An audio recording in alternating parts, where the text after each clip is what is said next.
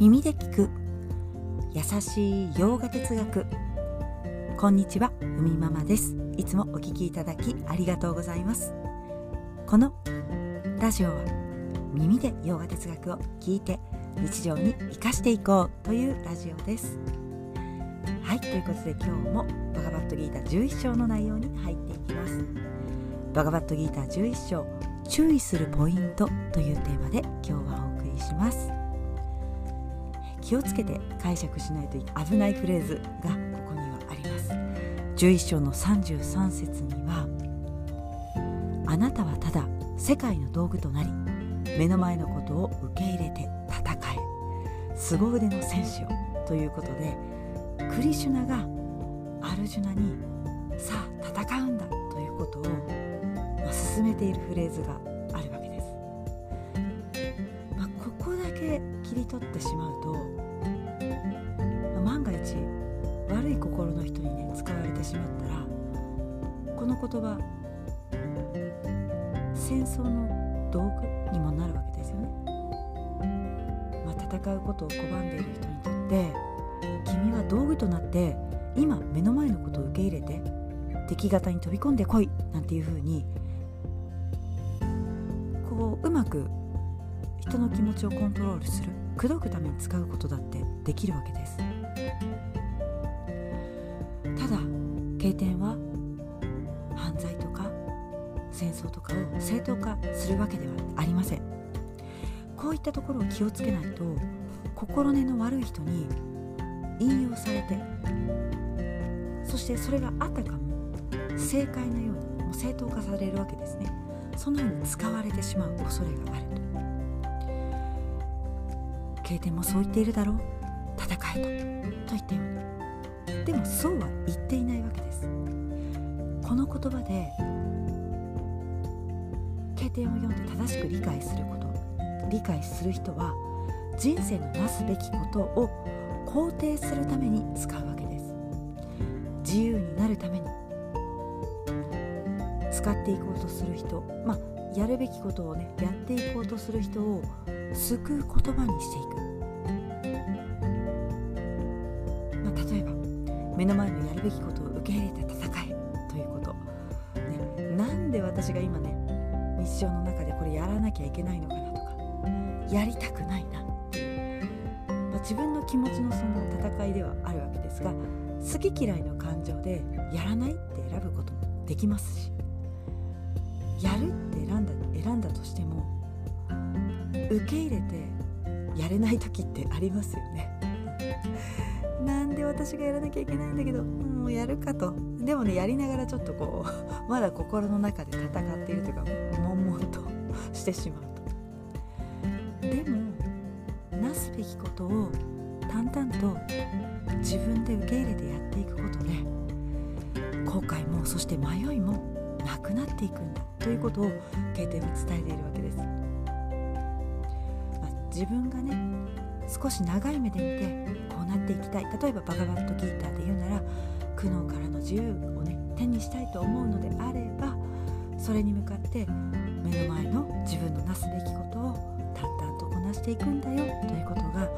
のフレーズの中にも、ま伝えているところであります、例えばこれは私の例になりますが、ね、長い目で見て家族と、ま穏やかに暮らしていきたいという思いがあってまあ、それをねするために日々どうやって暮らしていくか 過ごしていくかということですが、まあ、これうちの本当の内情なんですけれども私のね旦那さんは、えー、家事というのをねほぼほぼ自ら前向きにはしません。あのこちらが伝えてちょっと嫌々するタイプなのかなと思います、まあ、そうなってしまうとやはり私自身頼むことすらちょっと辛いというかちょっと面倒になるわけですね。どうしたらいいのかなと思っていました。まあ私自身もそう家族も穏やかでいたいというのは私自身も含めて穏やかな気持ちで過ごしたいのであればその目標に向かってまず私が家のこと家事でねやれることは進んでやっていく。という気持ちでやることにしました。やっぱりその進んでやっていくっていうところが大事でなんで私ばかりという気持ちだと変わらないわけですね実際変わらなかった経験があります、うん、やっていてもあのなんで私ばっかりやってるのかななんて思っているとやっぱり私自身が変わらないのでもう私が切り替えて前向きな気持ちで家事をこなしていくと、まあ、実際ねカルマヨガ、まあ、バガバットギーターの中でも言われていますがなすべきことをやっていくことでそれが心を磨くチャンスになると言われている、まあ、それを私は知れたわけですからそうすると、まあ、終わればすっきりするしやれなかったら爽やかな諦めも するわけです、まあ、ここ結構重要でした。諦めることができるようになりなりました、まあ、洗濯が干せないことも、まあ、仕方ないと。あの必ずやらなきゃすっきりしないっていう方もいらっしゃるかもしれませんが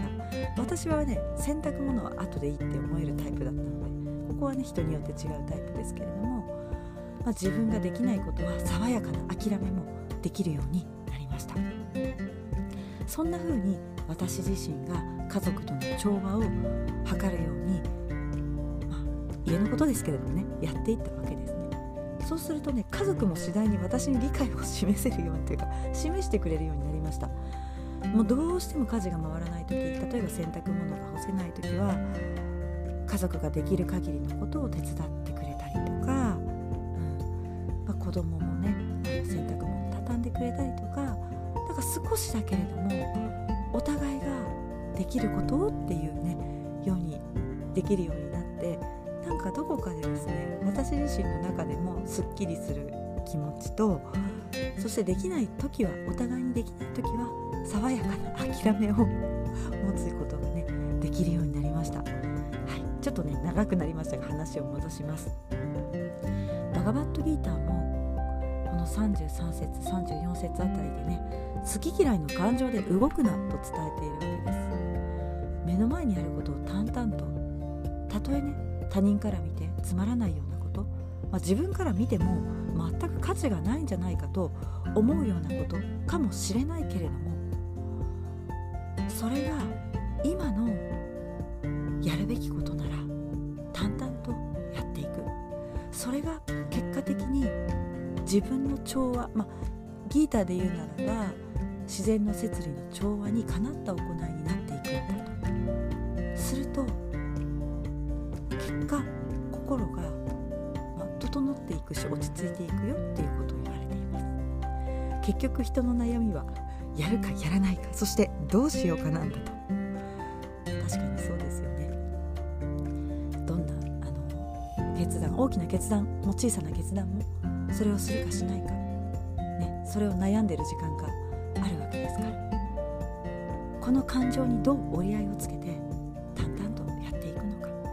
カルマヨガのコンセプトに沿ってやるべきことをやっていれば心は整っていくしそして次第に落ち着いていくんだ